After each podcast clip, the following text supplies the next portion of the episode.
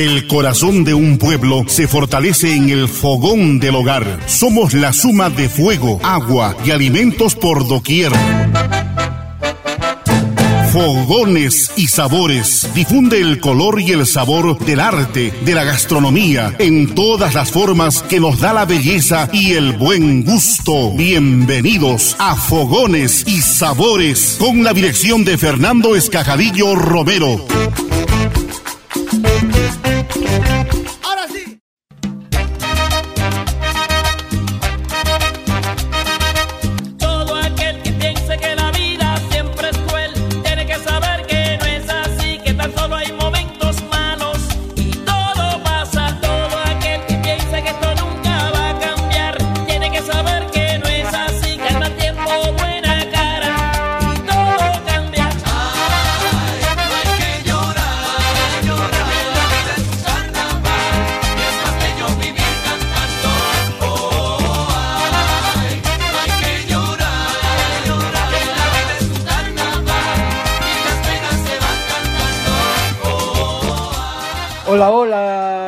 Oyentes y seguidores, le damos la más cordial bienvenida a Fogones y Sabores, su programa gastronómico familiar donde nos reunimos alrededor de una mesa para conocer hermosas historias llenas de inspiración, creatividad, color y sabor a través de las ondas de Radio San Martín, siempre junto a ti.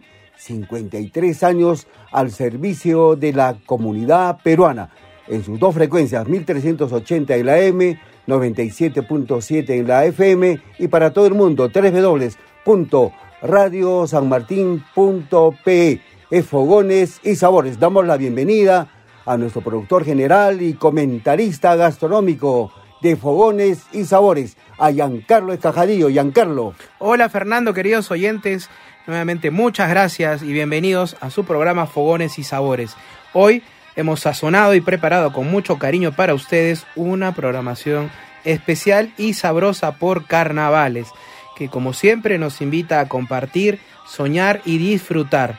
Los carnavales son una de las celebraciones más eufóricas, coloridas y participativas de un país, y son varios los lugares que se disputan el título de capital del carnaval, por lo que se preparan minuciosamente para ofrecer entre febrero y marzo lo mejor de su arte, gastronomía y herencia cultural, expresados también en desbordantes pasacalles llenos de danzas, máscaras, juegos, potajes y música. Y en el mundo entero hay una serie de carnavales, de los más importantes el de Venecia, Tenerife, Barranquilla en Colombia, el Mardi Gras en Nueva Orleans, el de Colonia en Alemania, Oruro, el de Río de Janeiro en Brasil, el Notting Hill y también el carnaval de Niza. Y en nuestro Perú, Giancarlo. Una serie de carnavales también y muchos lugares que iremos comentando en el programa, Fernando. Qué interesante, porque también de eso se trata, que estas expresiones, estas tradiciones que están enmarcadas dentro de los aspectos culturales de este mestizaje tan importante que ha tenido nuestro querido Perú. Y como es bastante conocido, los carnavales de origen cristiano tienen lugar en una fecha movible que se define en relación con el periodo de la cuaresma, que se extiende desde el miércoles de ceniza hasta la víspera del domingo de resurrección, que culmina la Semana Santa. Si se contabiliza los días entre estos dos puntos, son 46, y 40 hasta el domingo de Ramos que da inicio a esta Semana Sagrada. El mencionado miércoles, a su vez, se establece de acuerdo a los movimientos de la luna que definen el inicio de la semana. La fase lunar significativa es el primer plenilunio o luna llena de primavera que sea coincidente con un domingo y en consecuencia el miércoles de ceniza se determina desde el domingo de Ramos para atrás y los carnavales se festejaban litúrgicamente tres días antes de dicho miércoles, pero en muchos pueblos o regiones la celebración abarca mucho más días. Qué interesante, Giancarlo, lo que nos comentas y lo compartimos con todos nuestros seguidores del programa Fogones y Sabores a través de las ondas de Radio San Martín. Este miércoles de ceniza también en Arequipa ya se inicia estas fiestas con nuestras tradicionales peleas de toros, siendo la cuaresma un periodo de recogimiento que se supone debe incluir ayunos y abstinencias, pues recuerda el tiempo que Cristo pasó en el desierto antes de su sacrificio, los días previos como la antesala a esta austeridad estaban marcados por el desenfreno, la diversión y en general la exaltación de lo carnal, Giancarlo. Si bien es cierto, fue una costumbre traída por los conquistadores españoles, debemos destacar que en el Perú también existía una tradición andina similar con danzas y el uso de máscaras, dando así paso a la fusión de costumbres mestizas que continúan hasta hoy. Aunque el estudio sistemático de los orígenes del carnaval en el Perú, Fernando, siguen en construcción, Rolando Rojas, Rojas nos dice, basándose en los libros de Cabildos de Lima, que ya en 1544 se celebraba en la capital peruana la fiesta del Domingo de Quasimodo. Ah, esta era una fiesta carnavalesca en la que los negros salían pintados y con máscaras de diablos para realizar danzas frenéticas y representaciones muy coloridas que tenía lugar al término de la cuaresma y cerraba el ciclo del carnaval. Citando a Juan Carlos Estensoro, Señala además que esta celebración sugería que el carnaval resucitaba por un solo día para demostrar que no había muerto y que retoñaría al año siguiente. Y el ámbito de las provincias situadas en los valles interandinos es el que se muestra de mayor esplendor y variedad de expresiones propias del lugar. Las manifestaciones en las grandes ciudades son generalmente las más ostentosas y también las más occidentalizadas. En cambio, en las zonas rurales si bien no son tan recargadas ni uniformes en su coreografía, sobresalen por ser extremadamente creativas, por sus notorios matices en consonancia a la productividad de sus actividades agrícolas y ganaderas. Bueno, luego de estos intensos bailes a ritmo de una banda de caperos, se comparte, se sirven viandas típicas. La fiesta se remata con una yunza o cortamonte que gira alrededor de un árbol cargado de regalos, plantado artificialmente en un lugar estratégico, el mismo que debe ser cortado por todos los invitados. Y actualmente los personajes más representativos de los carnavales peruanos son el ño carnavalón o el rey Momo, doña Carnavalona, el clon, don Calixto, los negritos, el tucumano, el lauqui, el silulo, la carolina, Cumbe Cumbe y La Matarina, entre otros. Qué interesante, Giancarlo. Y no nos olvidemos de las viudas también del ño carnavalón. Así es, Giancarlo. Los carnavales se han convertido en una de las tantas herramientas que tiene el Perú para promover el turismo. Visitantes nacionales y extranjeros se preparan para disfrutar de esta alegoría, de los trajes típicos, los vistosos pasacalles tradicionales, así como también su gastronomía y las diversas expresiones del folclore que caracterizan a estas festividades costumbristas de arraigo y participación popular. Y los carnavales en el Perú son 10 declarados Patrimonio Cultural de la Nación. Primero el de Ayacucho, oficializado en el 2003, el Carnaval de Santiago de Pupuja en Puno, desde el 2010 el Carnaval de San Pablo en el Cusco, desde el 2010 el Carnaval de Abancay oficializado el 2011, el Carnaval de Marco en Junín, oficializado también desde el 2011, el Carnaval de Churcampa en Huancavelica desde el 2013, el Carnaval Tincuy de Huánuco desde el 2015, el Carnaval de Ichuña en Moquegua desde el 2017, el Carnaval de Guapululús en Puno desde el 2018 y el Carnaval Jaujino también oficializado en el 2018. Así que a celebrar y de estos encuentros de estas festividades carnavalescas, queridos seguidores de Fogones y Sabores. Por todo ello es momento, queridos oyentes y seguidores, de conocer nuestro menú de carnaval. Iniciemos con un potaje propio de los carnavales y de nuestro mestizaje, una sopa festiva repleta de sazón, variedad de sabores y texturas. Hoy de la voz de Luis Alberto Gallegos, Aparicio conoceremos la receta y preparación del puchero. Buen día, un saludo muy especial a todos los radioescuchas en el programa de Fogones y Sabores de nuestro gran amigo Fernando Escajadillo de Radio San Martín.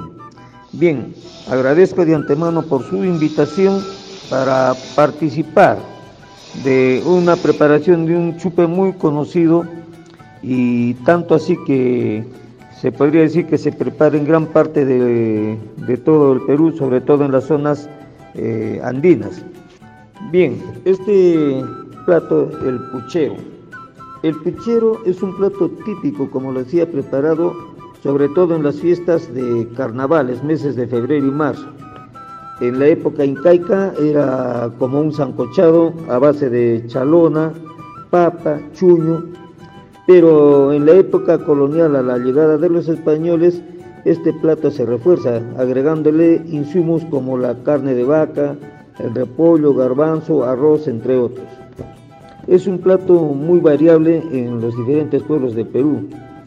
Eh, eh, son muy diferentes y en Arequipa, aquí en Arequipa tenemos también nuestra manera de prepararlo, sin embargo, también encontramos algunas variaciones en su receta. Bien, nosotros vamos a tomar como referencia el puchero que lo preparamos acá, o perdón, el chupe que preparamos acá. Es eh, denominado antiguamente como timpo, ¿no? Siempre hay una confusión, el timpo o el puchero. En el caso de Arequipa, como en algunos lugares, este plato ya no solamente se prepara en las épocas de carnaval, ¿no? Donde es... Eh, eh, su preparación más constante, sino que en todo el año, sobre todo en la gastronomía arequipeña, como todos sus chupes, tiene un día a la semana de preparación.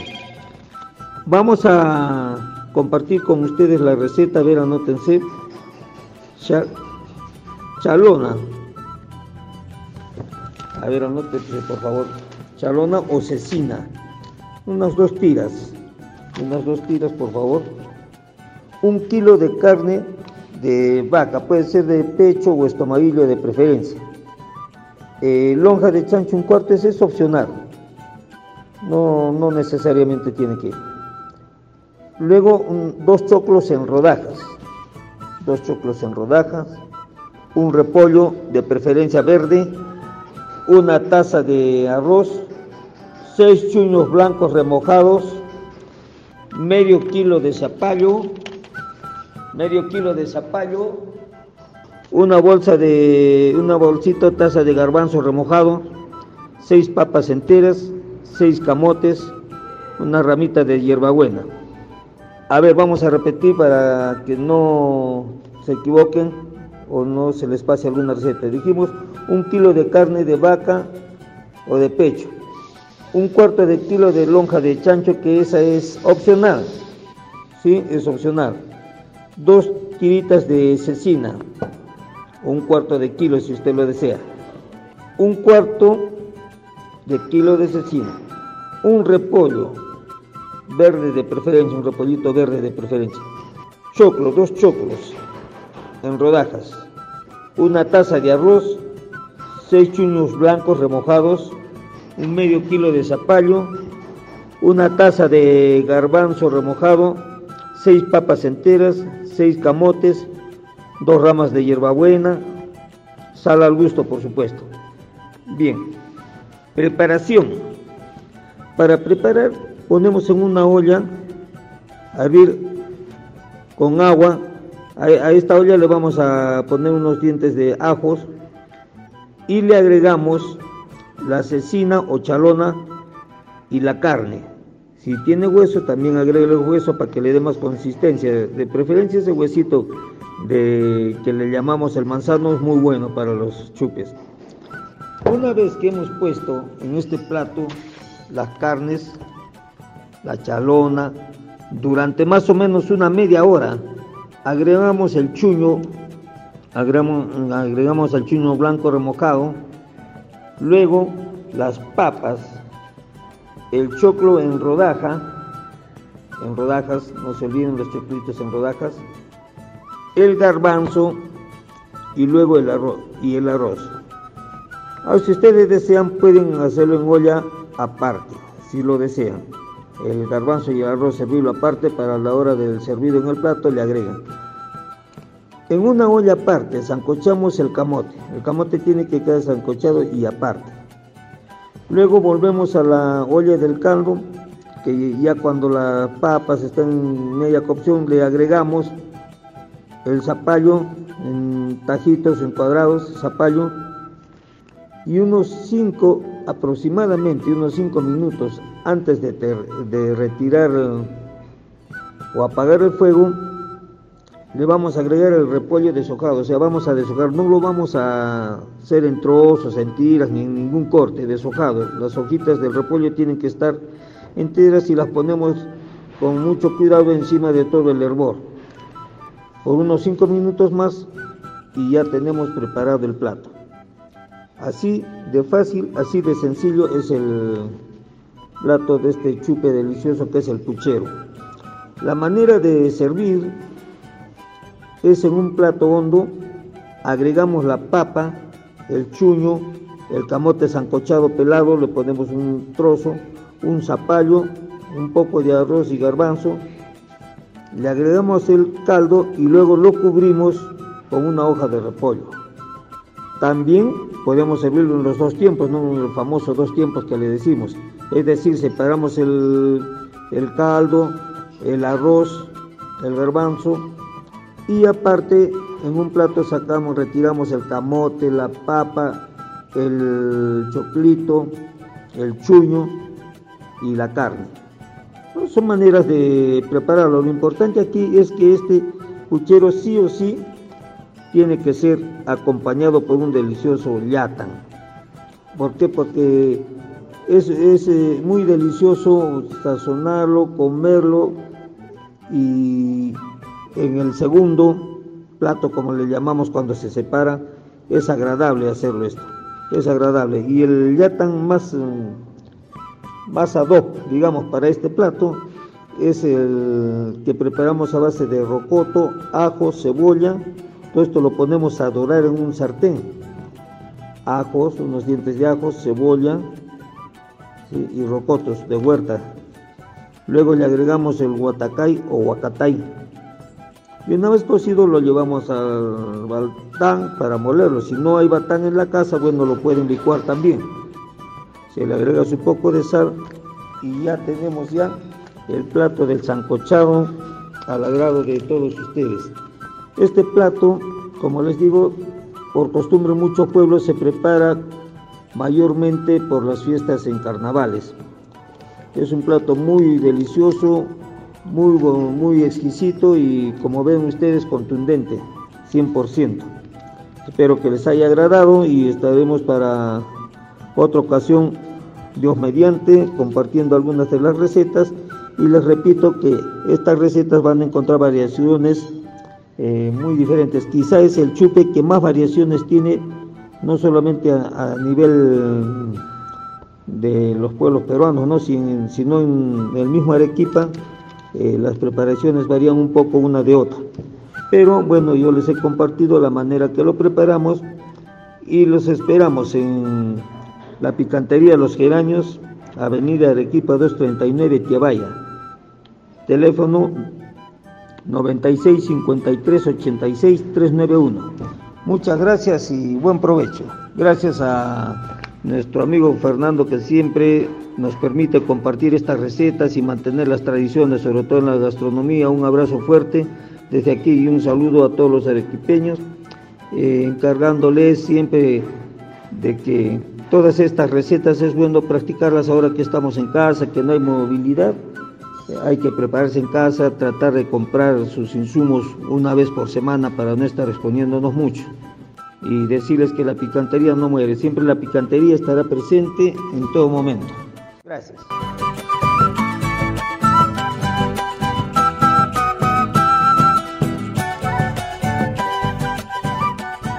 En Fogones y Sabores a través de Radio San Martín agradecemos a nuestro reconocido picantero, a Luis Alberto Gallegos Aparicio, desde la picantería Los Geranios, por compartir con todos nuestros seguidores, nuestros amigos que nos acompañan en Fogones y Sabores la preparación de este tradicional puchero que nunca faltan por estas fechas para celebrar los carnavales, Giancarlo.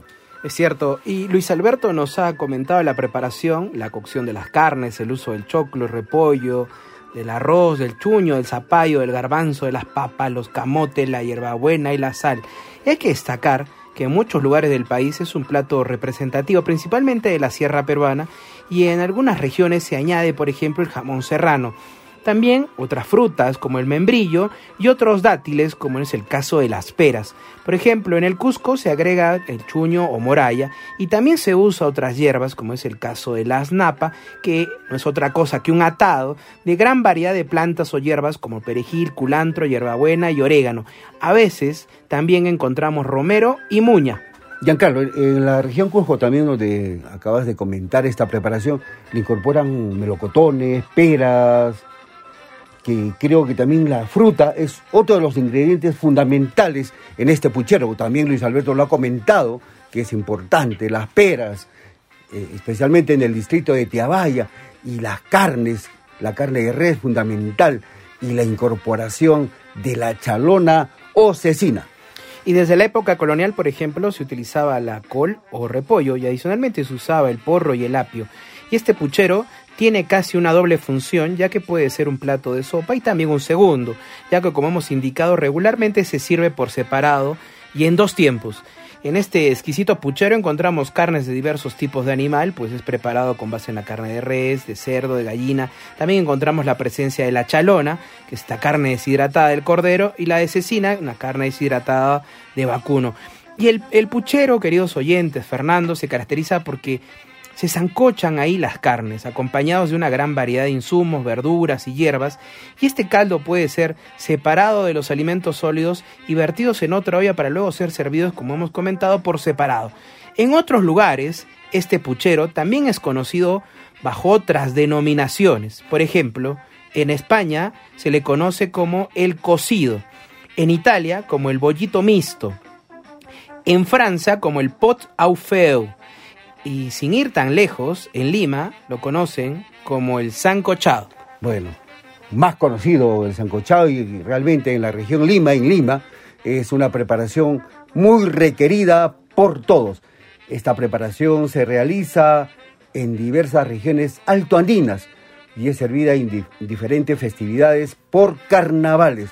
El puchero preparado no solamente a nivel local, sino como lo ha destacado Giancarlo, en Europa y gran parte de Latinoamérica como en Bolivia y la Argentina, que tienen diferentes preparaciones, las cuales van acorde a su producción cárnica y a sus hierbas y a otros productos oriundos de sus tierras. Sin embargo, todas estas preparaciones conllevan básicamente esta técnica de zancochar o hervir todos estos productos para luego poder servirlos juntos o por separado esta deliciosa preparación del puchero. Y el puchero es característico justamente de estas épocas de carnaval, de fiesta, de holgorio, y hay que reconocer que los carnavales han sido declarados en el país como patrimonio cultural de la nación. Son diversas las celebraciones llenas de júbilo que han sido reconocidas por el Estado, y estas son eufóricas, coloridas, participativas y de muy buen gusto culinario.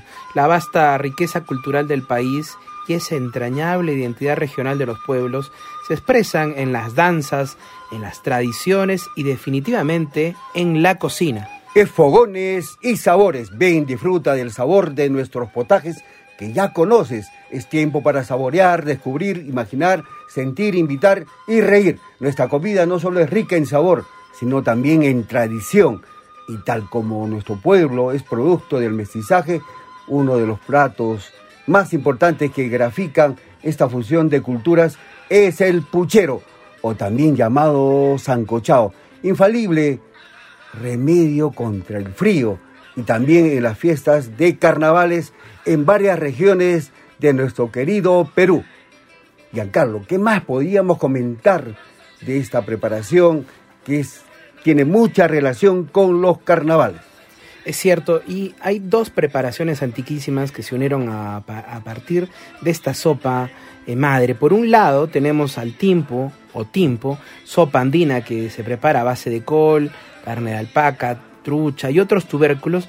Es un plato típico de los carnavales también en febrero y se eh, suele servir a la hora del almuerzo. Primero el caldo y luego un plato con las carnes eh, restantes y las que han servido de preparación también, como la carne de res, de cordero, la chalona, las lonjas de cerdo, el tocino, además de la cola, yuca, la birraca o arracacha, la moralla, las papas, la zanahoria, el camote, el durazno, las peras, los garbanzos, el arroz, en fin. Y el otro padre, de la que es quizá nuestro puchero, es el reponedor cocido madrileño, uno de los platos más representativos de la cocina española, y este guiso hecho en una olla con agua tiene como ingrediente principal los garbanzos, incluye también verduras, algunas carnes y embutidos.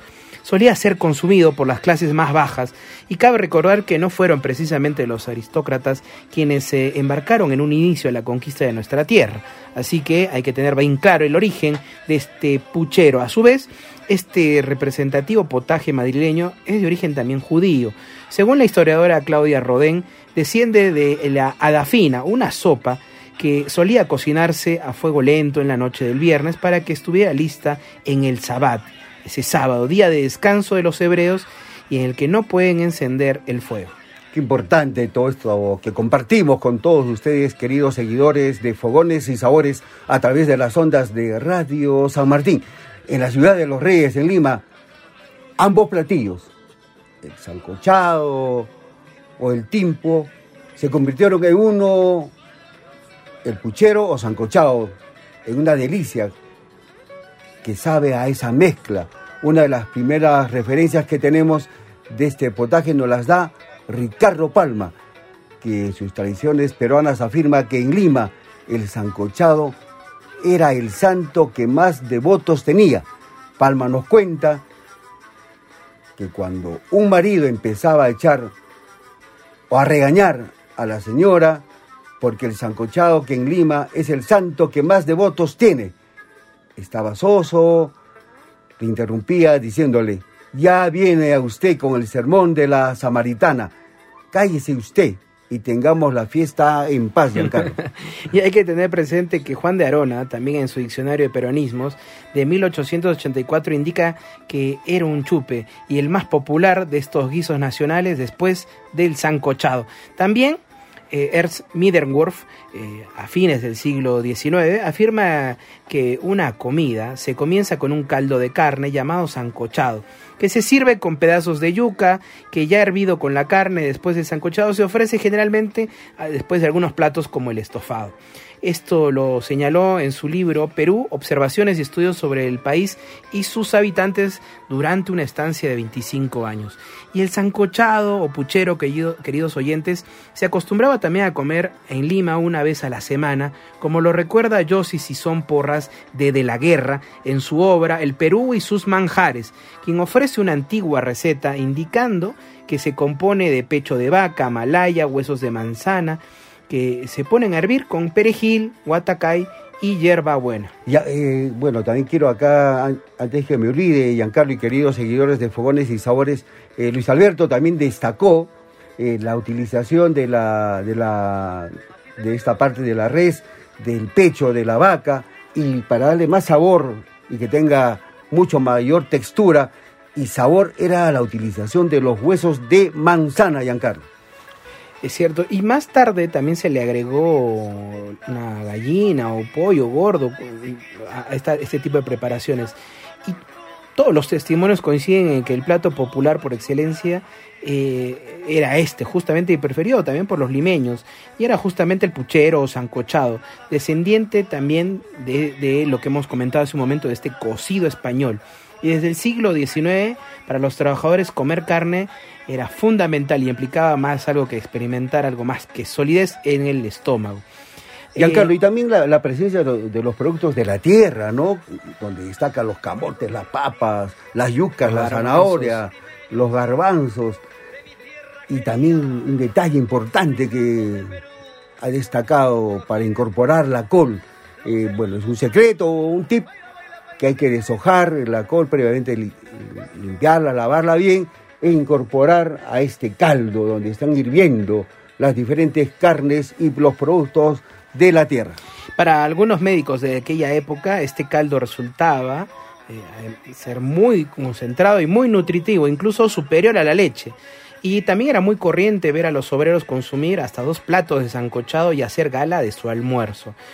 Eh, ya en esta época era un problema, ya que hacia la década de 1910, debido a la expansión de la agricultura y de exportación en la costa, de la caña y el algodón, las tierras, estos pastizales, que antes servían para criar ganado vacuno, se vieron seriamente reducidas y bajo la producción de carne con, con el consiguiente aumento de su precio en los mercados. Cada año, por ejemplo, disminuía el número de cabezas sacrificadas en el matadero de Lima mientras aumentaba la población capitalina.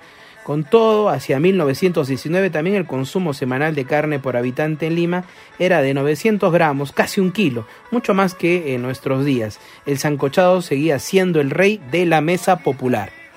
Y Luis Alberto nos ha comentado también para degustar este delicioso puchero que nos ha compartido en dos tiempos. Todo lo sólido hay que acompañarlo, hay que disfrutarlo con este delicioso yatan también, ajo, cebolla y guacatay y posteriormente una vez soasado frito en tu sartén al batán, queridos seguidores de Fogones y Sabores. Ahora es momento de encontrarnos con la historia de un dulce exquisito y muy nutritivo, un regalo que sale del horno con frutos de la tierra y de los árboles, esta vez de la voz de Juan Carlos Camiña Mendoza, conoceremos la receta y preparación de los membrillos al horno.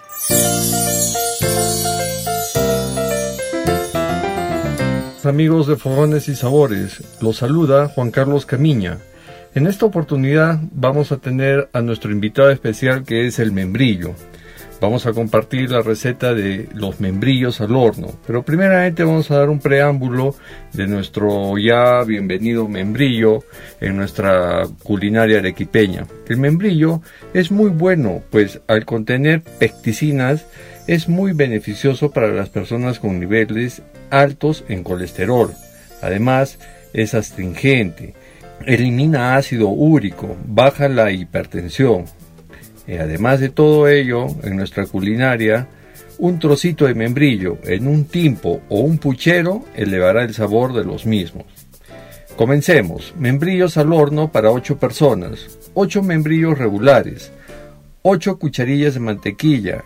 8 trocitos de chancaca. 8 cucharillas de azúcar rubia. 8 rajitas de canela. Clavo de olor y comencemos. Eh, solearemos los membrillos un mediodía para que puedan concentrar más su sabor, su color. Vamos a solearlos un mediodía, no un sol incandescente, o sea, un sol indirecto. Cortaremos la parte superior de los membrillos y con una cucharilla sacaremos las semillas haciendo una pequeña concavidad dentro del membrillo. Luego procederemos a rellenarlos con la mantequilla, la chancaca, el azúcar, la canela, todo en cucharillas. Luego tapamos y clavamos los membrillos con unos cuantos clavitos de olor. Colocamos los membrillos en una bandeja y los horneamos por un espacio de 30 minutos a un fuego medio. Si desean, podemos agregar en la fuente eh, un poco de vino tinto o de repente tal vez un coñac. Eso también le va a dar un, aroma y un gusto a la parte externa del membrillo. Muchas gracias amigos de Fogones y Sabores por la invitación. Visítenos en las redes como Juan Carlos Camiña, Fibras y Hebras. Muchas gracias.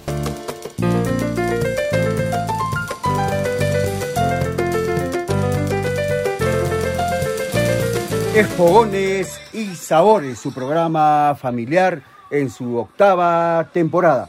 Agradecemos a nuestro amigo Juan Carlos Camiña Mendoza, chef instructor de Fibras y Hebras, por compartir con todos nuestros seguidores y oyentes de Fogones y Sabores la preparación de este dulce exquisito que son los membrillos al horno para todos ustedes. Como lo ha destacado, este dulce nace como resultado del mestizaje culinario, donde hace uso de la mantequilla, la chancaca, el azúcar rubia, la canela en rajas, el clavo de olor y destacó un tip o secreto, agregar el coñac o vino tinto, Giancarlo.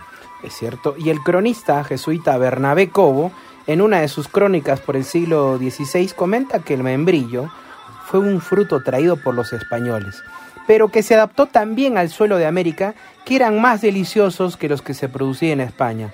Eran más tiernos, dulces y jugosos, Dicho ello, hay que destacar que los habitantes de América de aquella época fueron herederos de muchos años de historia alimentaria y ellos supieron adaptarse a la geografía y a los frutos traídos por los ibéricos, porque muchos de ellos como comentaba Cobo, dieron mejores y más sabrosos frutos que en la península. Quizá la tierra y el agua contribuyeron a ello, así que los membrillos que se producían en los campos de América y del Perú eran más deliciosos. De verdad que son deliciosos y, mejor al horno, Giancarlo. El membrillo no es una fruta nativa, pero es muy consumida en el Perú. Esta fruta ácida es utilizada para, para preparar diversos dulces, como en este caso estos deliciosos membrillos al horno. Tiene efectos benéficos en los tratamientos como para el asma y la tos. Simboliza el amor y la fecundidad, Giancarlo. Además es una fruta que, como tú has comentado, tiene un sabor agrio y astringente y es muy aromático. Eh, se cultiva en valles andinos de nuestro país y el membrillo se puede comer crudo, aunque es bastante ácido, también se puede consumir asado y al horno, como nos ha recomendado Juan Carlos, en mazamorras, tortas, pais, en jugos y algunos dulces como la mermelada de membrillo, membrillo en almíbar, puré de membrillo, y con él también se elaboran néctares, emolientes y jugos envasados. Otros nombres que recibe son em, membrillas, cacho, gamboa, zamboa, codón, y además de sus beneficios nutricionales, sobre este membrillo, Juan Carlos ha destacado una técnica, la del soleado. Al solearlos, al menos Ajá, un hay que medio- solearlos, al menos un mediodía para poder concentrar más su sabor, su color y su aroma. Luego hay que cortarlos en mitades para luego rellenarlos, taparlos con la otra mitad restante e insertarles clavos de olor. Enseguida, por 30 minutos, dejarlos hornear, agregándoles además un riquísimo coñac o vino tinto. A los que se conectan es Fogones y Sabores a través de las ondas de Radio San Martín 1380 en la M, 97.7 en la FM y para todo el mundo www.radiosanmartin.pe. A nuestros seguidores en, en las redes sociales nos pueden seguir como Fogones y Sabores en Facebook, en Instagram, Fogones y Sabores Perú. Y el membrillo Fernando siempre ha sido muy apreciado por sus propiedades terapéuticas y se sabe, queridos oyentes, que ya era cultivado en la antigua Babilonia. Los griegos conocían una variedad común que se cultivaba en Creta, en la ciudad de Sidón, y de ahí su nombre científico de Sidonia oblonga.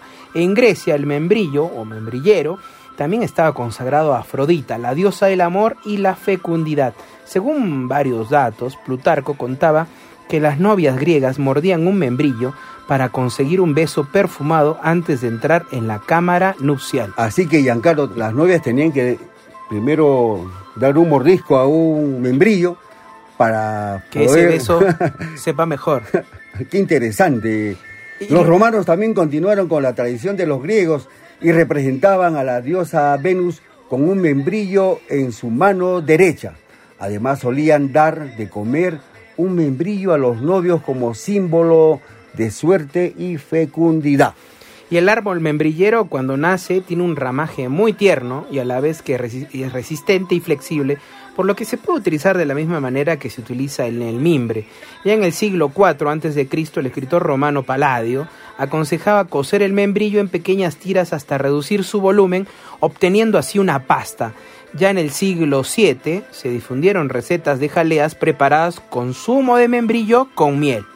En la Edad Media el membrillo también fue muy apreciado, pues nunca faltó en las mesas de los monarcas y los aristócratas, que lo consumían en baquetes y lujosos encuentros gastronómicos como muestra de su grandeza. Y el alquimista y confitero Nostradamus dejó en su libro varias recetas de compotas de membrillo. Entre sus escritos explicaba que los cocineros que pelaban esta fruta antes de cocerla no sabían lo que hacían ya que la piel acentuaba el olor del fruto. Los árabes también valoraron esta fruta y reconocieron sus variedades virtuales medicinales y el fruto del membrillo ha sido cultivado y cocinado artesanalmente en los ámbitos rurales gracias a su largo periodo de conservación, sus amplias aplicaciones culinarias y su alto valor energético. Y en la actualidad existen muchas formas de utilizar el membrillo, pero las elaboraciones y técnicas de cocción han sabido mantener la tradición en su preparación como en antiguos tiempos. Asimismo, los cocineros de hoy han incorporado a sus recetas esta fruta singular, devolviéndole al lugar que se merece. La importancia de los frutos, de, de la tierra, de los árboles, también cómo se han incorporado a las diferentes preparaciones de estas fechas festivas en los carnavales. Y ahora había destacado la incorporación de los melocotones, los duraznos, las peras, a las diferentes preparaciones, a los chupes, en este caso el puchero que nos ha compartido nuestro amigo Luis Alberto Gallegos Aparicio y ahora nuestro amigo Juan Carlos Camilla nos permite degustar, reír, descubrir, saborear estos membrillos al horro en esta fecha festiva de los carnavales en fogones y sabores a través de las ondas de Radio San Martín. Fernando, y hay que comentar acerca de los carnavales en el Perú, algunos de los más destacados, como el Carnaval Ayacuchano. Este fue el primer carnaval regional declarado como Patrimonio Cultural de la Nación en el 2003 y fue importante para también la región, una importante fiesta también donde se destaca justamente esa creatividad andina, indígena y mestiza. Ayacucho incorpora su tradición popular e historia al carnaval proveniente de Europa, donde las costumbres andinas conmemoran y rinden también tributo a la Pachamama o Madre Tierra, con mucha también alegría. Empieza esta festividad con el ingreso de los carros alegóricos y la presencia del ño carnavalón, este personaje ficticio que dirige la fiesta, y el recorrido se da al compás de las canciones entonadas en quechua a ritmo de charangos y quenas, mientras los asistentes se divierten bailando y lanzándose talco y serpentinas. Luego el ño carnavalón debe enterrarse y su ataúd se traslada por las principales calles de la ciudad hasta llegar a la plaza de armas donde se expone su testamento mediante frases también divertidas. Es fogones y sabores, también el carnaval cajamarquino, Cajamarca es considerada la capital del carnaval peruano y su carnaval es una de las festividades más importantes de la región donde todos sus habitantes reciben con los brazos abiertos a los turistas con bailes, disfraces y carros alegóricos. Y el clímax de esta festividad del, justamente del carnaval cajamarquino va de la mano con el ingreso otra vez del ño carnavalón, personaje de cabeza grande que representa el adiós a las malas vibras y tiene como propósito el de agasajar a los asistentes a ritmo de bailes y músicas. Hay también un gran concurso de patrullas y comparsas y durante su recorrido se lanzan baldes de agua y pinturas a los asistentes. La gente interviene de la globiada, en la que todos se lanzan agua contenida en globos y chisguetes, así como talco, pintura y serpentinas.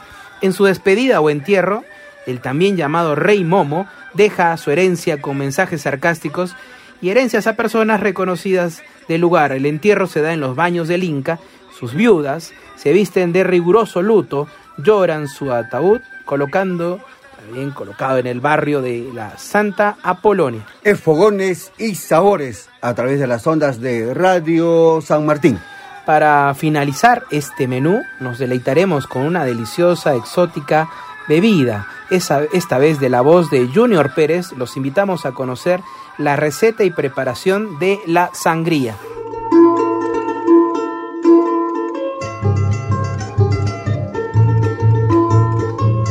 Hola Fernando y Giancarlo de Fogones y Sabores. Los saluda Junior Pérez, bartender y sommelier. En esta oportunidad prepararemos una sangría. Es una bebida muy fácil de elaborar, muy rica y muy refrescante.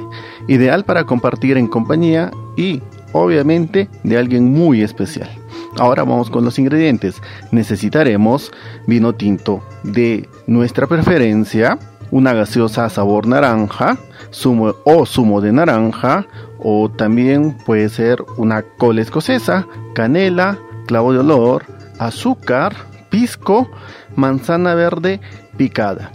La elaboración es de la siguiente manera. En una jarra vamos a verter todo el vino tinto y lo dejamos macerar con la canela y el clavo de olor. Una vez que haya pasado más o menos una hora y esto lo dejamos macerando en frío, le agregamos la misma cantidad de gaseosa. Agregamos azúcar a nuestra preferencia o si lo deseas más dulce o menos dulce, tú eliges el nivel de azúcar que deseas. Un poco de pisco para reforzar y si no quieres que sea tan fuerte en alcohol, simplemente lo dejamos como ya está. Lo servimos en una copa con manzana picada y si deseas tenerlo un poquito más frío, le agregas unos cubos de hielo. Y listo, salud. Pronto nos encontraremos en Fogones y Sabores.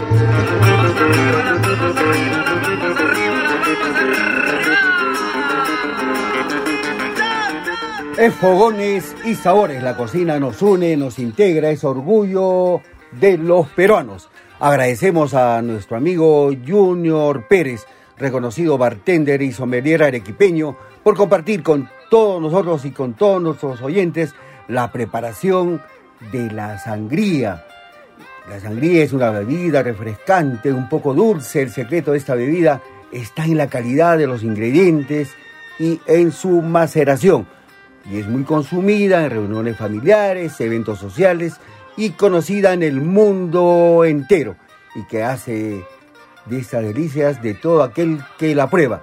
No es nada difícil prepararla en casa, así que anímense a preparar esta sangría, queridos seguidores de fogones y sabores. Hay muchas historias y leyendas sobre el origen de la sangría, pero una de las reconstrucciones históricas más fiables dice que se remonta al año 1800 y que fue creada por los campesinos de España y Portugal que solían prepararla con los productos de la tierra, ya que tenían a su disposición vino, manzanas, melocotones y otros frutos cítricos. Hay otra versión, queridos oyentes, que cuenta que el origen de la sangría se remonta al año 1700 y que fue idea de un grupo de marineros británicos. En esa época en las Antillas había una prohibición de beber alcohol y para pasar inadvertidos que bebían ron español le agregaban miel, especias, frutas y vino para que pareciera un zumo de frutas y eludir así la prohibición. En textos españoles no se empieza a hablar de ella, es decir, de, este fruto, eh, o perdón, de, la sangría, eh, hasta finales del siglo XVII y la acepción de sangría como bebida no aparece en el diccionario de la Real Academia Española hasta 1803, que la define como una bebida que se compone de agua de limón y vino tinto.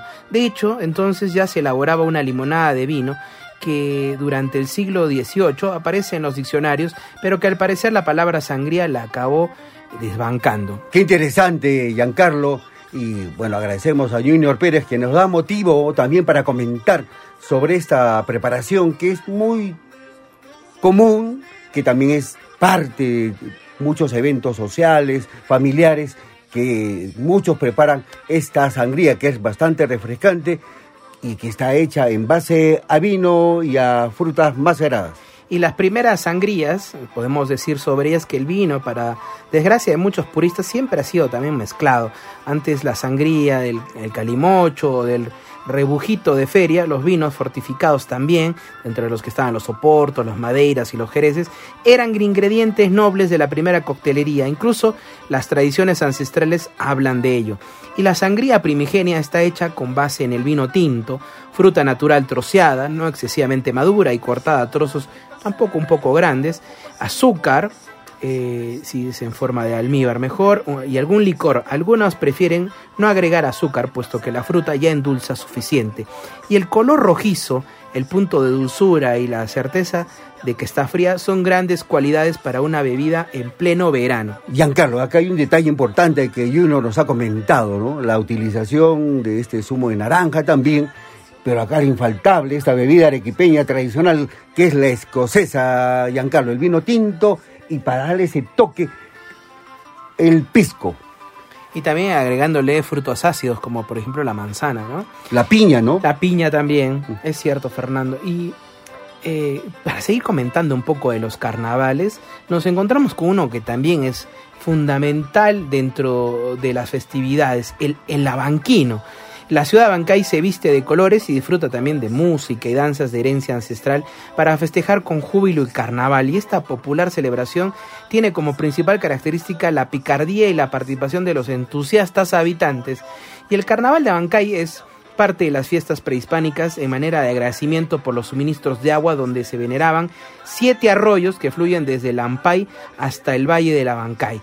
Esta celebración estaba relacionada con la llegada de los primeros frutos agrícolas del año y se usaban como ofrendas a los dioses en agradecimiento de la Pachamama. Y acá algo importante, las celebraciones comienzan con el lanzamiento del Carnaval de Abancay y el tradicional concurso de zapateo. Existen también eventos similares en otras regiones como la elección de la señorita del Carnaval y la venta de trajes típicos. Y en este concurso de trajes intervienen los artesanos exponiendo sus mejores vestimentas para damas, que incluyen la yigya, el sombrero de paja, la blusa, la falda multicolor, y los hombres con un traje típico de varones, poncho de nogal, pantalón, sombrero, zapatos y chalinas, donde predominan dos colores, el negro y el blanco. Sin embargo, la actividad característica de este carnaval abanquino es la esperada yunza, donde los participantes provistos de un hacha o machete intentan derribar un árbol adornado con serpentinas, globos y regalos en sus ramas, y son las parejas de la localidad quienes están a cargo de derribar los árboles y capturar los objetos que están allí. En el carnaval abanquino la alegría, la picardía y la originalidad están por doquier. El carnaval arequipeño también infaltable, Giancarlo, no puede faltar de mucho colorido, ritmo, sabor y bastante, bastante tradición culinaria. Especialmente hay un distrito que se ha hecho muy famoso, que es el distrito de Caima, con su carnaval lonco. El sur de Arequipa empieza esta fiesta a ritmo de las danzas patronales, estas espectaculares comparsas, los grupos de danzas interpretan pampeñas, guainos y algunos pobladores hacen lo propio con sus coplas escritas especialmente para esta popular celebración, Giancarlo y la alegría se apodera de las calles donde se juega con globos llenos de agua, pintura y huevos de gallina que son lanzados a, los asistentes. Y a punta de y que juguemos, este festejo destacan también las famosas huifalas formadas por comparsas procedentes de diversos barrios. Los jóvenes con caras pintadas y rostros ocultos se dirigen hacia la plaza principal donde los esperan otros grupos de jóvenes para acompañar las danzas con juegos de palabras y las burlas relacionadas también con hechos políticos y personajes públicos. ¿Cómo no añorar esas fiestas, Giancarlo, de las fiestas carnavalescas, donde de una u otra manera el pueblo expresa su alegría y colorido? Estas celebraciones en Arequipa se destacaban porque se jugaban a baldazo limpio, ya que casi era una injuria arrojar agua sin colorear, especialmente esta agua con airampo. Adicionalmente había la costumbre también de bañar a todas las personas que pasaban por las calles y que tenían que terminar empapaditos, recibiendo una fuerte cantidad de agua. Se tenía un dicho muy importante, quien no quería que lo mojen, que no salga. Era una de las máximas de las fiestas de carnaval en Arequipa. Y en estas fechas es muy tradicional también beber chicha y en varias regiones del país esta bebida milenaria elaborada con base en el maíz también toma diferentes denominaciones como la chicha orejora en el norte, en Arequipa la chicha de Huiñapo y en el Cusco se brinda con chicha pero también con la famosa frutillada. Y bueno, Giancarlo, no hay que olvidarse de estos tradicionales dulces que son los confites de la familia Guzmán eh, hasta jugaban con arrojándose confites y uno también los degustaba porque realmente quién se podía resistir a saborear estos dulces rellenos de anís o de maní. Queremos agradecer así también a Junior Pérez que nos ha traído esta riquísima y refrescante sangría. Y hemos llegado al final de esta edición donde hemos hecho también un recorrido culinario importante por los potajes de los carnavales. Estos hermosos momentos que celebran la tradición y refuerzan la identidad de nuestra cultura, así como la demostración de alegría y color de nuestro país reflejada en sus calles mediante distintos desfiles, danzas, música, juegos y gastronomía. Por todo ello, es momento de agradecer a nuestros invitados que hoy nos han deleitado con gustosísimas preparaciones. A nuestro amigo Luis Alberto Gallegos Aparicio desde la picantería Los Geranios con la preparación de este delicioso puchero. A nuestro amigo, a reconocido chef instructor Juan Carlos Camiña Mendoza por recordarnos estos deliciosos y dulces membrillos al horno. A nuestro amigo, el bartender y sommelier profesional Junior Pérez por compartir la sangría, la preparación de sangría, este refrescante aperitivo para estas fechas de carnavales, Giancarlo. Desde Fogones y Sabores queremos agradecer a todos nuestros seguidores y oyentes por compartir con nosotros esta edición especial por carnavales. La cocina seguirá siendo un motivo importante para hacer más felices a las personas en el mundo entero. Gracias a todos por su compañía y preferencia. Esperamos, como siempre, hayan disfrutado de cada una de las recetas. Nos encontramos en otra edición con nuevas recetas e historias. De nuestra parte, buen provecho, bendiciones a todos.